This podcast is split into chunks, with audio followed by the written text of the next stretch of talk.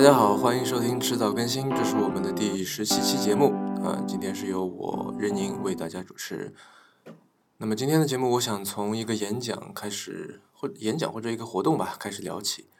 嗯，这个演讲这个活动的名字叫做 Type Pro，是一个字体研讨会。那它包括有这个呃工作坊，有这个一系列的这嘉宾演讲啊，然后会第一站是在上海，然后接下来会在北京、深圳、西安，嗯，我记得还有台北进行。啊，那我们没有收他们的钱啊，就纯粹是作为自来水。呃，因为这个我参加了这个活动以后发现，嗯，跟其他活动都有很大的不同。然后其实我个人是学到很多的。然后这个活动是由呃很有名的这个字体公司 Monotype，也就是蒙纳公司跟啊在在上海这一站是跟同济大学设计创意学院一起办的。啊，那像在之前节目里面我有提到过，我是算是一个设计爱好者吧，所以这次活动其实有很多怎么说呢，我的。偶像级人物都参加了，嗯，比方说他的三场工作坊就有小林章、呃徐大鹏、秦德超等等啊，但是工作坊是在上午，然后我由于种种原因没有去，那我是从下午的小林章的演讲开始听，啊，下午第一场这个大曲都市先生的演讲我也没有听到。嗯，那小林章先生是西文字体一二的作者，呃，在字体界算是鼎鼎大名的人物。他现在是 Monotype 的字体总监，他有份参加的这个字体项目，比方说像 Avini 和还有，呃，不对，应该是 Avini 和 Next，因为这个字体其实是历史很悠久。然后他参加了呃他的这个算是改良版吧，就是为了这个。适应时代的需求，然后就把这个旧的字体又做了一些改进啊。其他还有一些很有名的字体，比方说像嗯 Platino Nova，还有 Zepfino Extra 和这个 Frutiger Nui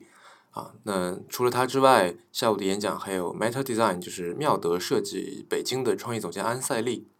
那他其实是个美国人，他中文名字叫做安赛利，啊，他的英文名叫做 Sally Anderson。啊，还有香港的金流高设计的创始人金大强教授啊，我们知道中国银行的 logo 就是他设计的，啊，这可能算是他最有名的或者最经典的作品之一吧。其他还有像奥美呃上海奥美的创意总监刘卓环，啊，还有像呃在字体界挺活跃的厉志谦啊，他现在在做一个项目叫做上海活字，还有就是呃我知道目前以中文。呃，在做字体相关内容最专业的一个网站叫做 Type is Beautiful 的编辑刘庆啊，他的英文名叫做 Eric Liu，，有的时候他是以这个英文名来示人。嗯，那我们来说说小林章的这场演讲吧。啊，像在之前所所说，小林章其实算是我的一个呃偶像吧，或者说嗯，我算是他的一个仰慕者。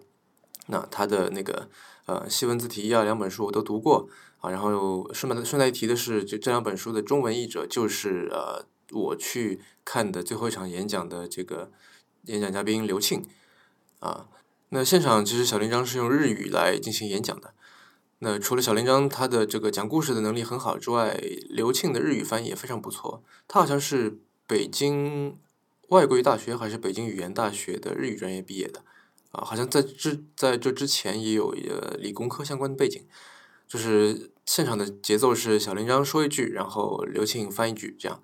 啊。那小林章先生除了分享了很多我觉得非常有价值的内容之外，他个人啊也展现了这个谦和有礼貌的一面啊。我注意到有个细节是，呃，当他演讲结束，然后呃大家准备进行观众提问的时候。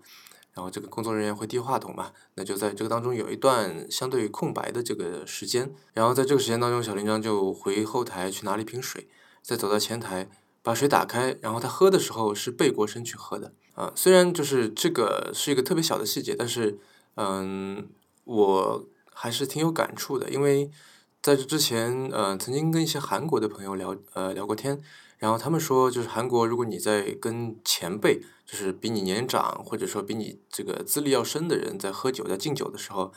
你敬是要当面敬，但是喝的时候呢，你是要背过身去喝，就是说不要感觉给人感觉很放肆嘛，对吧？就当着他的面一仰脖子就干了这样子。那可能在不同的文化下面，嗯，比如说像呃，比方说像在中国，那可能你要是背过身去喝酒，人家可能还会怀疑你，对吧？你是不是没喝啊，或者怎么样？但是呃啊，然后然后你当着当着人家面喝酒，会觉得你很豪爽啊。但是在就是日韩的文化当中，就是你喝水的时候背过身去啊，这是一种就是礼貌的一种一种姿态吧。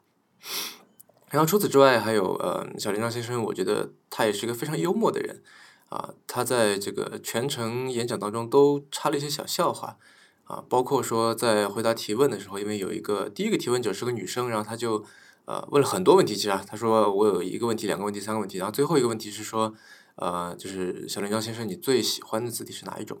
然后你想这样的问题，其实我觉得这不是一个很好的一个问题，对吧？那小林章他作为呃，Monotype 的员工，然后又本身又是一个字体行业的从业者，这问题你让他怎么回答呢？所以他就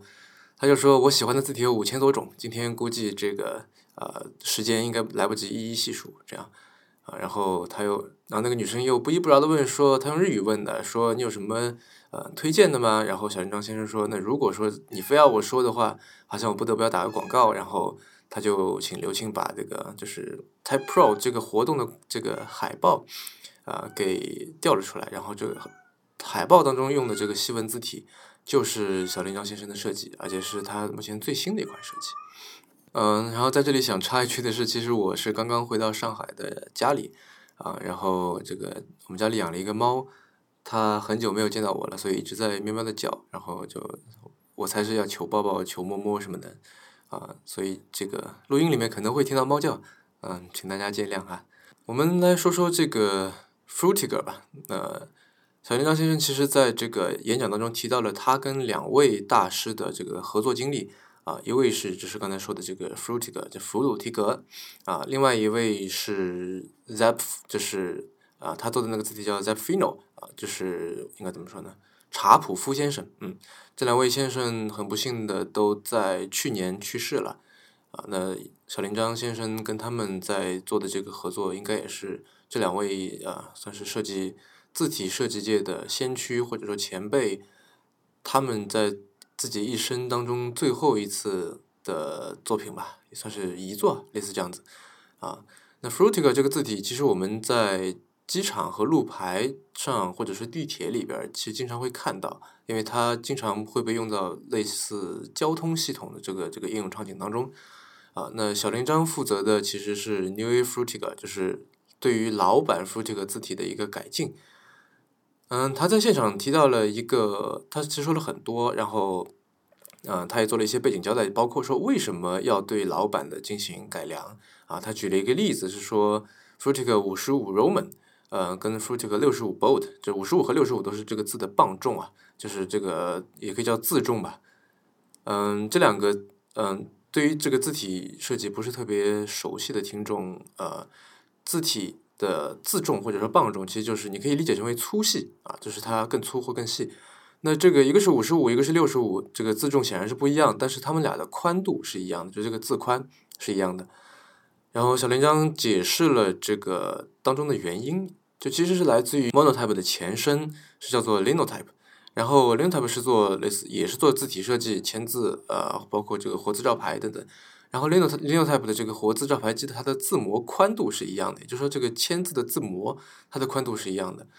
那为了说尽量多的用到这些字模，尽量这个在经济方面的考虑，所以呢，就是这两个字重虽然不一样，但是它们的宽度是一样的。这就导致说，由于你想这个粗细不一样，对吧？所以就导致说，嗯，整一个就是六十五号六十五的磅重的那个 f r u t i c Bold 会显得很挤。然后他现场发了就是 A B C D，然后 A B C D 这样相互做比较嘛。很显然呢，就是这个 f r u t i c 六十五 bold 这个字体里面的 C 就显得被好像被左右夹攻压缩的很紧啊。那小林章先生说，现在已经是数字时代了，又没有这个活字照牌方面的限制？所以就是他们就基于这个考虑，就打算开发一种磅数在五十五和六十五之间的这个字体。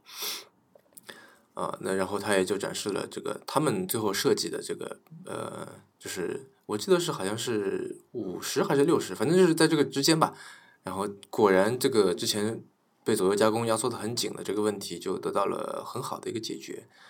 然后他另外还提到一些小故事，比方说他说，嗯，由于这个 Frutiger 先生在跟他合作的时候已经就是我记得是九十多岁了。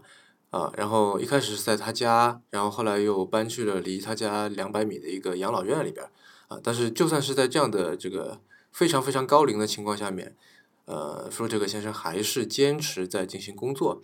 啊。然后呃，小林章其实负责就是把这些怎么说呢，在这个。F r u t i k 先生的指导下，然后把这些这个想法做成实物，或者说把它打印出来，然后拿给这个 f r u t i k 先生看。嗯，然后他们在设计好这个单独的字体以后，他们还要再把这个一个个字母就是放在一起，就是排成一个版或者一段一句话这样啊，然后就是拿给这个 f r u t i k 先生去看。在这个他把它打出来，打在 A4 纸上，然后是以二十四号来打印的，呃，把张 A4 纸。拿给这个 f r u t i 先生看的时候 f r u t i 先生就说：“哎，阿基拉，就是小铃铛的这个章嘛，叫阿基拉。他说：阿基拉，你这个地方犯了一个错误啊。然后小铃铛凑过去一看，就是 f r u t i 先生说：你这个 O 没有对准。就因为我们知道这个，呃，在做这个应该怎么说，就把字母排成把字母排成单词或甚至排成句子的时候，就是字母和字母之间是有一个间距的，对吧？然后这个间距应该是一样的。”那么，由于 O 是一个对称的形状，所以呢，就是这个左右两边的间距应该都是一模一样的。然后弗提克先生就说：“哎，你这里没对准，你这里好像是偏左了一点。”然后小林章在当时他也没有看出来，但是他回去到软件上面一查，发现啊，左边是六十，右边是六十一，啊，然后他说这个差误，这个差别应该是在毫米级别以下了。就弗迪格先生戴着个老花眼镜，在那一眼就能够看出来，我觉得这简直是令人叹为观止，啊，然后现场也是发出了这种就哦这样很惊叹的这种声音，啊，然后小林章先生他虽然自己本身就是一个字体行业从业者，按照道理来说，他的眼睛肯定是比绝大多数的这个我们说什么素人或者说麻瓜，对吧？这个业余或者说这个。完全对一字体一无所知的大众来说，他的这个眼光，他的这个目力肯定是要强上几百倍。但是啊，就连他都没有看出来，而且是他也把这个事情当做一个美谈，当做一个传奇性的故事来讲啊，就是更加怎么说呢？让人感叹这个 f r u t i k 先生的这种专业能力吧。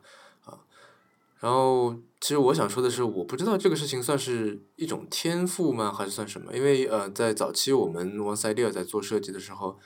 有的时候我也能够呃，我倒不是说想要跟这个小林章先生或者跟那个舒迪克先生在在比啊，我就想说的是，有的时候我能看出来一些别人看不出来的东西。啊，那当然没法跟他俩比，那就比方说有的时候呃，像全角标点、半角标点啊，这里多了一个空格，那边缩进不太对。啊，这里的行间距不平啊，类似这种事情，就我能看出来，但是不知道为什么，就是有的同事、有的朋友，他们就是觉得，哎，这事情已经就就可以了，就是然后他们说我已经检查过了，然后交给我，然后发现，哎，这里有问题，那里有问题，这里有个错别字，对吧？然后这里这个东西没对准，呃，就早期经常有这样的事情发现，然后呃，其实我也不知道为什么，因为我自己也其实没有专业的去学过设计，我只是一个呃，嗯，再一次说，就是我是只是一个。呃，平面设计或者说设计的本身的这个爱好者吧。然后在小林章先生之后是 Meta Design，就是妙德设计的这个安塞利 Sally Anderson 来聊了他们几个案例啊。他们其实是不是一个怎么说呢？做字体的公司，他们是一个广告或者说是一个做 branding 的公司啊。那他们分享了几个案例，比方说这个斐济航空啊，就是把这个斐济航空以前我记得它叫 Pacific Airlines，就是叫什么太平洋航空。啊，然后他嗯改成斐济航空以后，然后就做了很多这个视觉识别方面的这个改变啊，包括在这个飞机的涂装啊等等这方面。然后他们是呃借鉴了或者使用了一个斐济当地的一个手工艺人他做的一个设计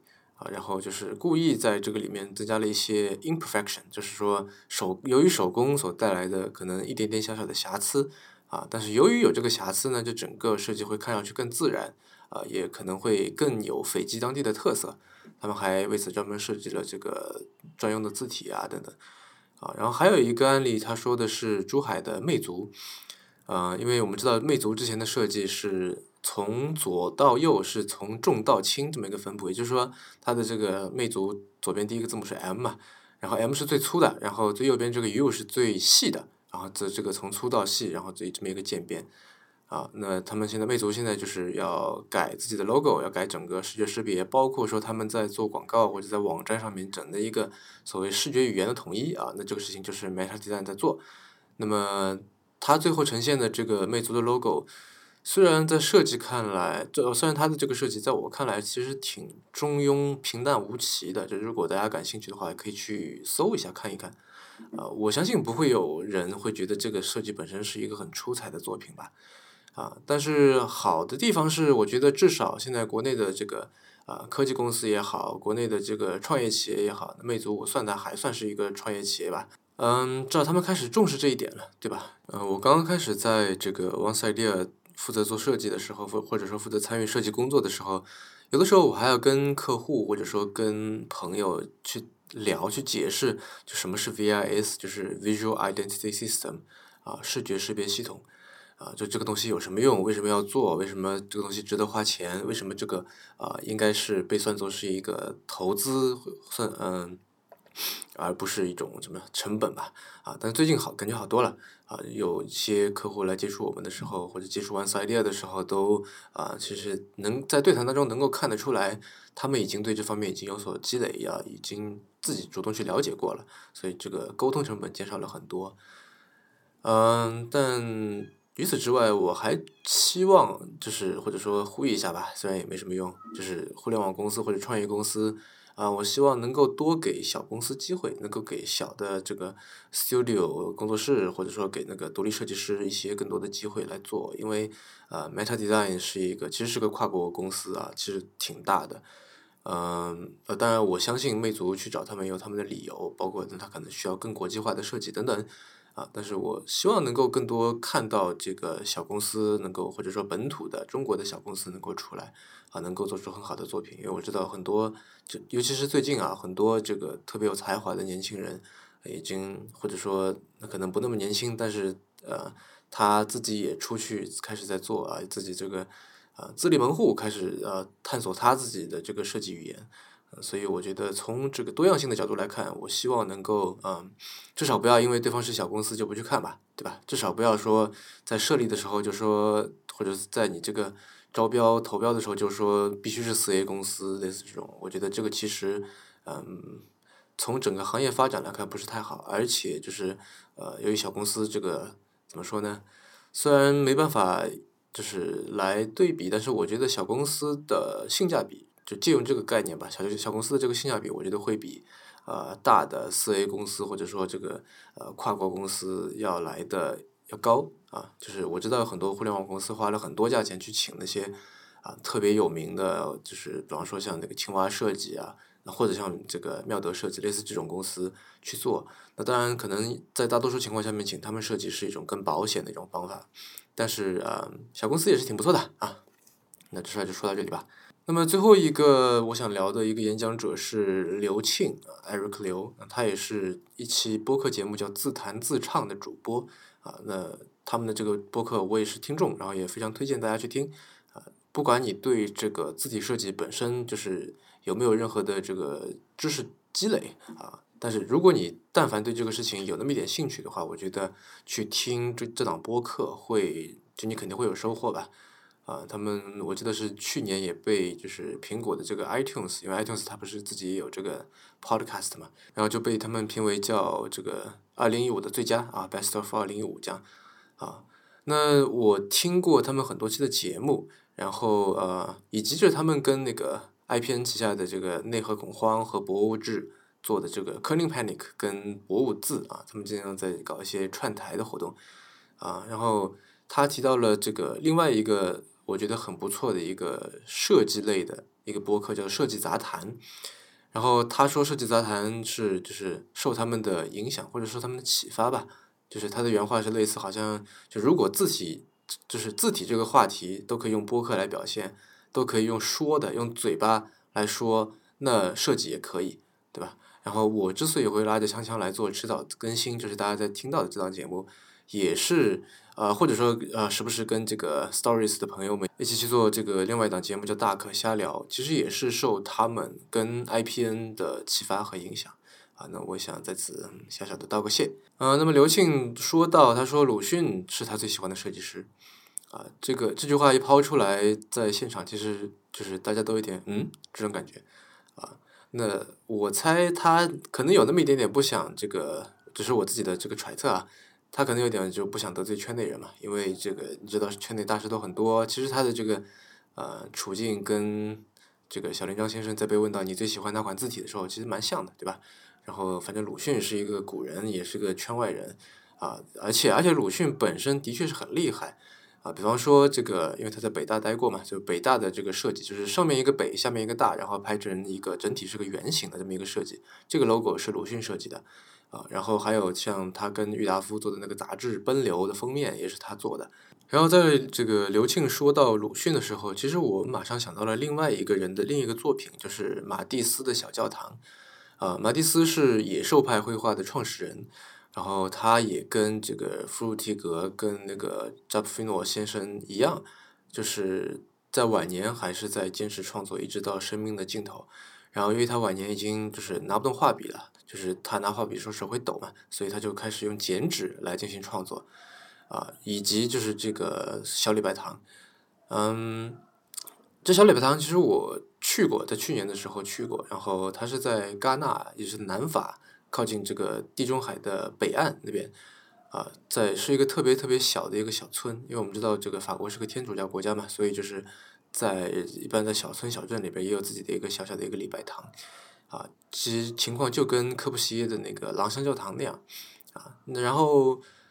就是马蒂斯这个小教堂，让给我的感觉跟这个朗香朗香教堂，我觉得也蛮像的。虽然我没有去过朗香教堂，但是我这个因为我挺喜欢科布西耶的啊，然后看过他很方很多的这些书、图片等等一些资料吧。然后我看到那个马蒂斯的小教堂的时候，我就觉得就让我想起了朗香教堂，因为。他们这两个作品都是一样，怎么说呢？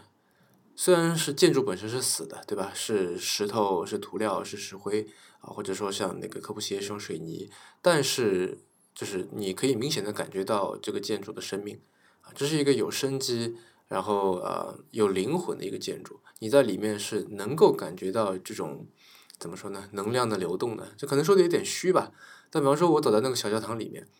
然后它有一扇。不是有一面墙，里面嵌了很多彩色玻璃。这彩色玻璃呢，就是马蒂斯剪的那个花的形状。然后他用的是黄色的和我记得有绿色的这个彩色玻璃。然后如果你下午去的话，刚刚在就太阳在西边嘛，然后太阳会照在这墙上，然后阳光整个透出来，在中间是一个细细的十字玻璃的十字架。呃，你面对那面那面墙的时候，你就会感觉到啊，就是有一些有机的东西在空气当中流动。呃，可能这还是说起来有点悬，呃，大家可以如果有兴趣的话，可以去搜一下这个图片，你搜呃马蒂斯小教堂，估计就能出来。我之所以提到这个马蒂斯，因为我让我想到一个问题，就是为什么鲁迅和马蒂斯都能做，就我们如果用一个现在流行的词的话，就他们都那么能跨界呢，对吧？就你想设计是一项，啊，或者说要做出一个优秀的设计作品，其实是如果按照我们现在的这个教育体系的话。你是需要首先你高中的时候就要去考艺考，对吧？你在艺考之前要做一些训练，然后你要画素描，画什么画什么，啊，然后这个你还经过四年的这个本科训练，你出来了，然后才能是算是一个什么初出茅庐的一个小设计师，啊，嗯，那马蒂斯做的建筑，那当然更加了，是吧？我们知道这个建筑的本科是比其他的就可能仅次于医学吧，它的这个呃本科的长度，我记得是五年，好像国内。那为什么就是他们俩？就你我们知道马蒂斯是一个画家，对吧？鲁迅是个作家，之前可能学过医，但都跟设计或者都跟建筑没关系。虽然我相信，就是他们在做这些作品的时候，呃，应该是有人来辅助的。比方说，可能鲁迅他是呃自己提出一个想法，然后找一个可能美术功底比较好的人帮他给画出来。啊，马蒂斯呢，他应该也是提出一个想法，然后人家看啊，这个建筑，比方说这个承重该怎么做，对吧？啊，这个材料应该用什么？因为就是这毕竟是我相信是需要一定的这个专业基础的。但就算给你辅助吧，我觉得这依然不是什么人都能做到的，对吧？不是所有画家都是，不是所有这个学过医的作家都能够去做平面设计，或者说都能够做那么好的平面设计和建筑的。嗯，然后我自己觉得这里面的这个答案是：第一，你需要对。这些事情有足够的热情，啊，因为你对这方面如果不懂的话，你上手就去做，肯定会碰到很多很多的问题啊。我自己就是呃，算是一个对设计还比较有这个热情的人，然后我自己尝试做过一些怎么说呢，平面以及工业方面的设计，但是呃，我就碰到了非常非常非常非常多的问题。嗯，如果说没有一个足够的热情来支持的话，我觉得就是我估计就是前尝则止，就是不可能再继续往下走了，对吧？那鲁迅跟马蒂斯他们能够出这样的作品，是吧？那就他们已经走到了最后一步，啊，那在这个当中肯定会碰到很多问题，那没有足够的热情，没有足够的对这种，呃，怎么说呢？主业以外的这种创作的喜爱或者说这种投入，我觉得就是这根本是不可想象的，对吧？然后第二个，我觉得更关键的一点是，他们俩都有足够的观察和这个表现力，啊，那鲁迅对于这个人性的观察，相信也不用我说，对吧？啊，马蒂斯对于这个世界的观察，嗯，我觉得其实也是有他独，这第一是很强的观察能力，第二是有他独特的视角，啊，然后再有就是他们俩都是非常擅长于表达内心的想法，对吧？因为你看了，然后有所感，但是你最终还是要把它表达出来，才能够让大家知道。啊，那虽然说他们俩一个是用文字，一个是用画笔，啊，或者说后那个马蒂斯晚期晚年是用剪纸，也就是用剪刀，但是我觉得，嗯，就这两种这个就艺术创作上面应该会存在一种所谓的通感的能力的，啊，虽然不是说每一个呃擅长文字的人都能够就是呃做一个很好的一个设计，但是这种就是怎么样把自己的这种内心的所想所感啊。把怎么样把自己对于某个事物的感受很好的表达出来，呃，我觉得这个是需要天赋以及需要技术的，这样。然后，嗯，接下来有一个事情想谈的是如何衡量翻译的好坏啊。至于为什么会聊到这个，呃，我一会儿等下会解释，啊，就是如何衡衡量一个翻译的好坏以及它的这个标准到底是什么？因为我们平时在这个 One Piece 这个翻译计划里边也在做一些呃，把国外优秀的这些英文内容。啊，引到这个中文世界里边来，因为我一直觉得在互联网上面，英文内容的质量是远远高于中文内容的。啊，这个有各种各样的原因，但是呃，虽然我们做的这个事情，我相信怎么说呢？对于改变这个现状是属于就是那种什么皮肤撼大树那种角色，但我总觉得如果能够多一篇好文章，那就是多一篇，对吧？啊，然后基于这个这个想法，那么我们现在有十几位译者。都在这个从事一个业余的一个比较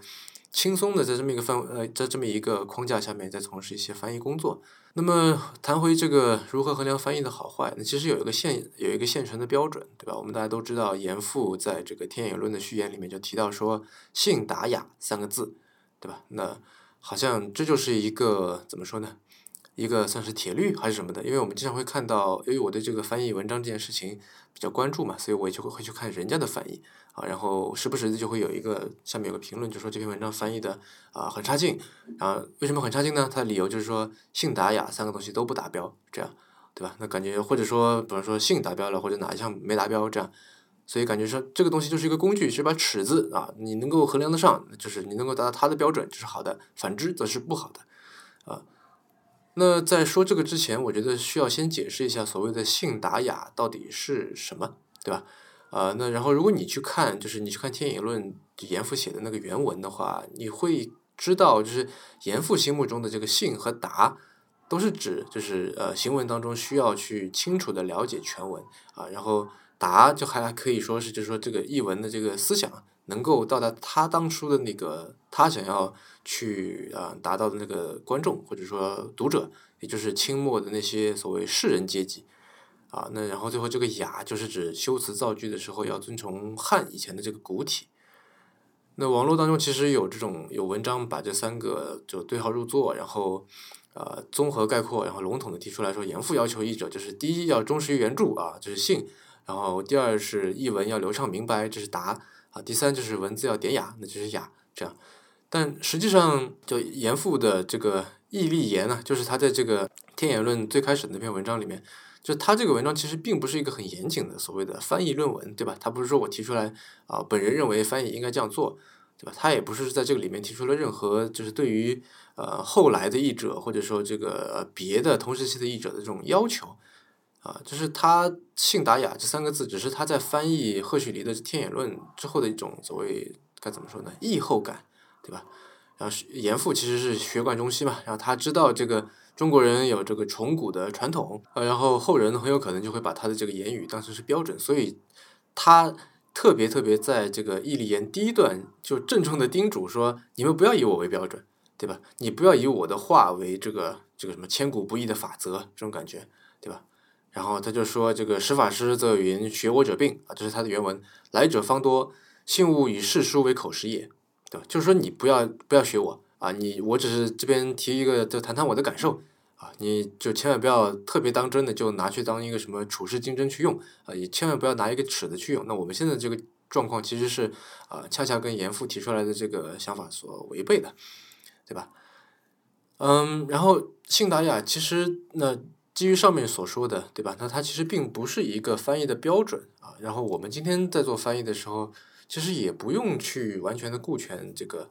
严复刻在他笔下的这个信达雅啊，但这当然不是说我们就今天完全没有标准去衡量一篇译文的好与坏啊，但是这个标准绝对不是那么简单的三字经。信达雅三个字很好用很简单，但是呃由于它太简单，所以就是呃把这个衡量译文这件事情怎么说呢，过于简单化了，对吧？我们可能需要去看一些嗯。怎么说呢？从常识出发吧，比方说这个译文的意思，对吧？它是不是跟这个原文相违背啊？这个行文就是翻译成这个译文以后，它是不是语句很通顺啊？是不是够流畅明白啊？它是不是这个符合现代汉语的规则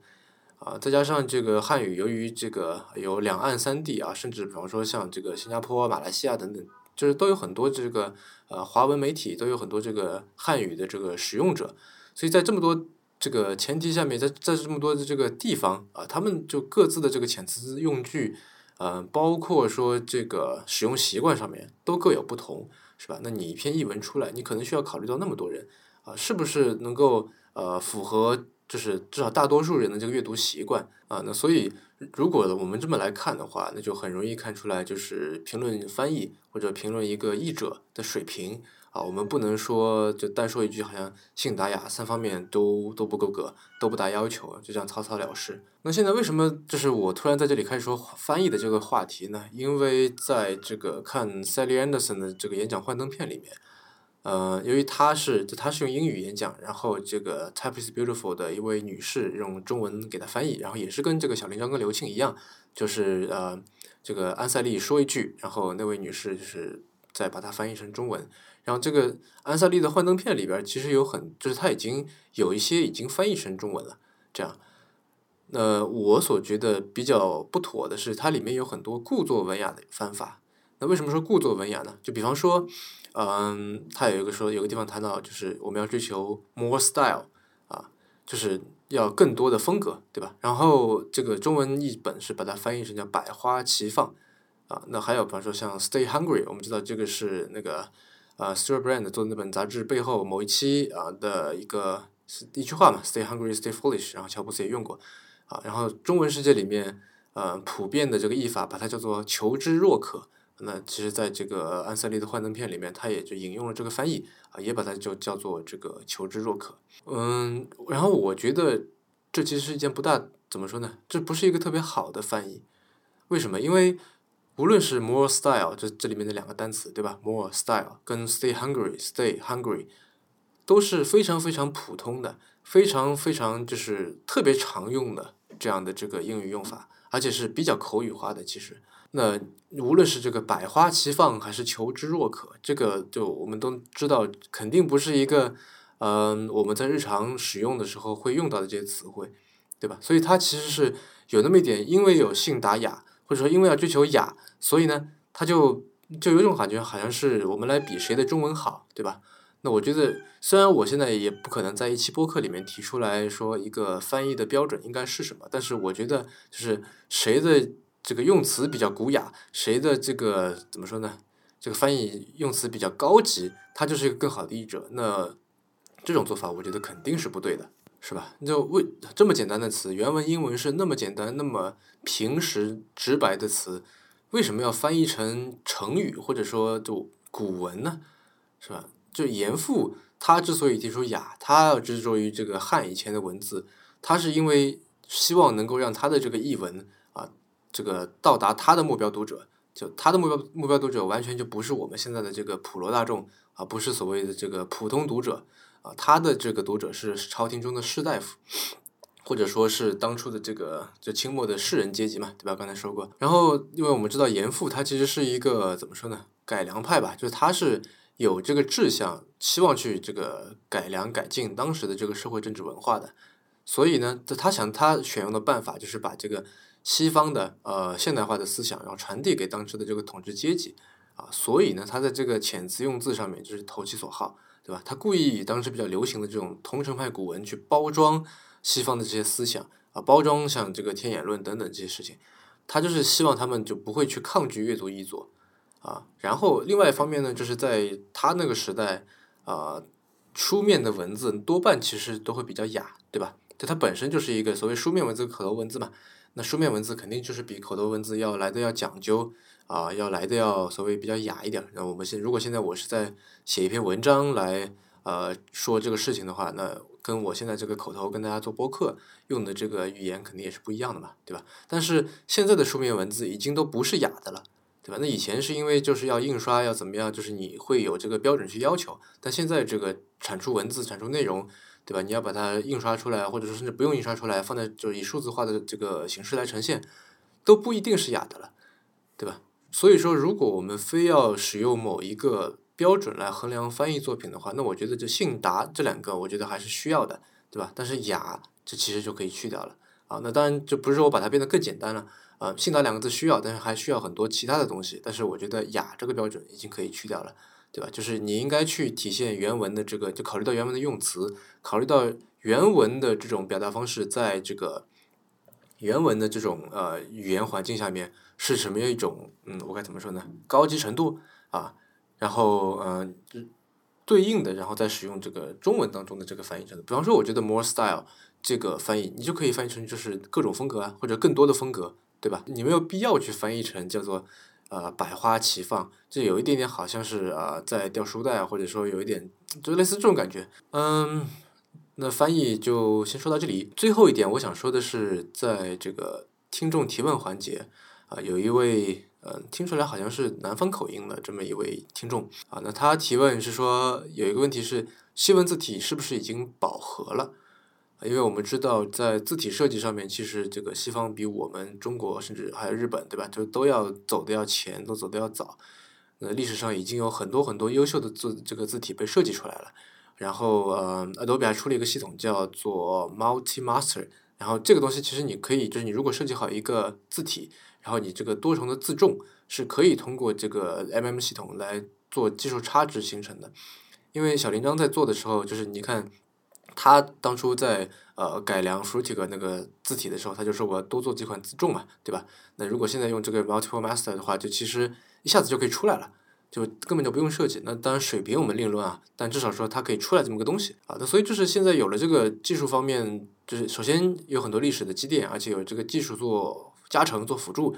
那其实我们现在西文字体可以一下子就有很多很多啊。那那个听众就说，那有没有现在还有没有这个必要再进行这个细纹字体的设计？然后小林章先生他的回答是说，首先他觉得没有饱和啊，一方面呃人们总有对这个新事物的需求，嗯，第二呢就是很多公司都需要呃定制化的字体，而且字体作为一种就是我们日常生活中经常会用到的东西。啊，会有需要，就是有人要根据不同的需求啊，因为这个需求始终在变化嘛，对吧？然后你要根据不同的需求来进行这个设计研究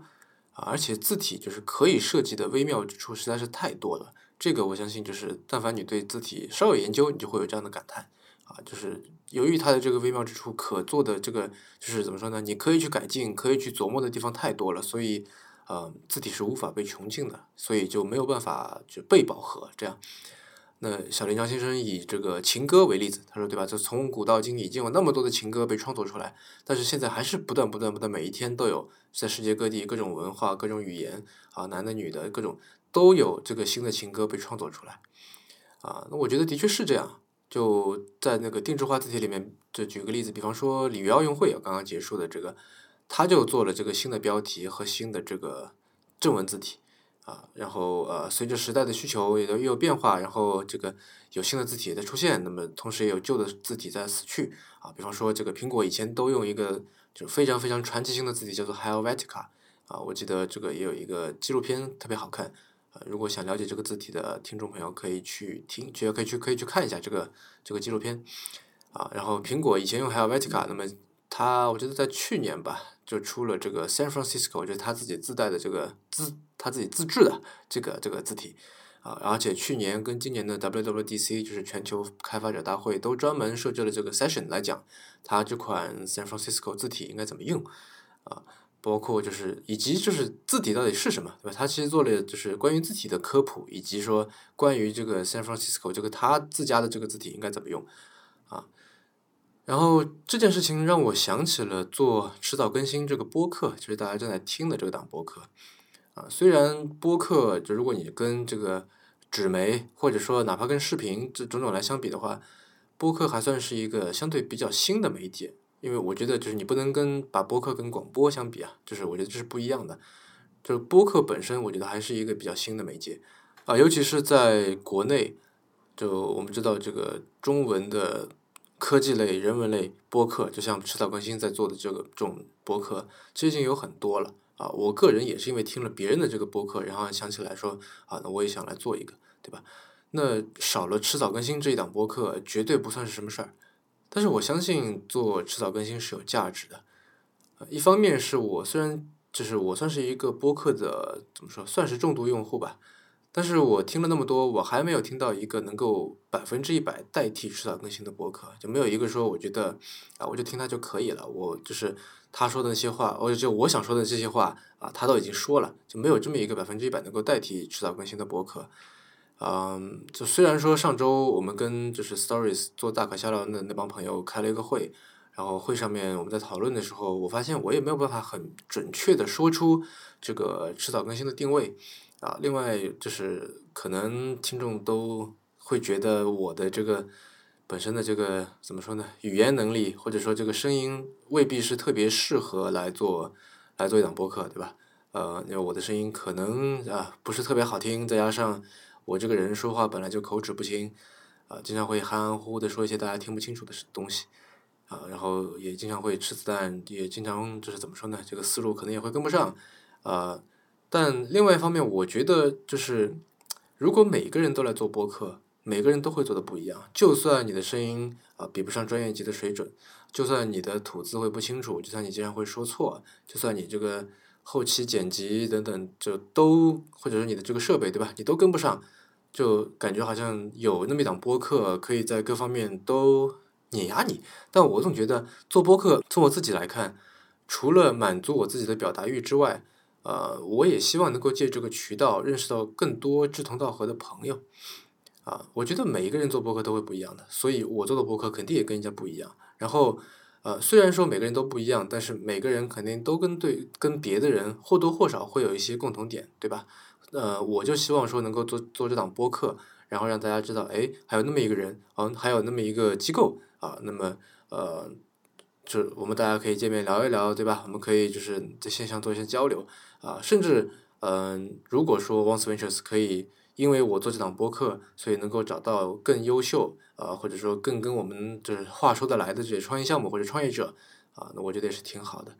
啊，这其实也是为什么我一直都特别希望能够收到大家的听众反馈，啊啊，那说到这里，今天想说的话也差不多说完了，啊，那么我们就到这里吧，啊，然后明天就我跟锵锵会出发去硅谷。我们在会在那里待一周，然后也会见不少的朋友，会跟他们做一些访谈，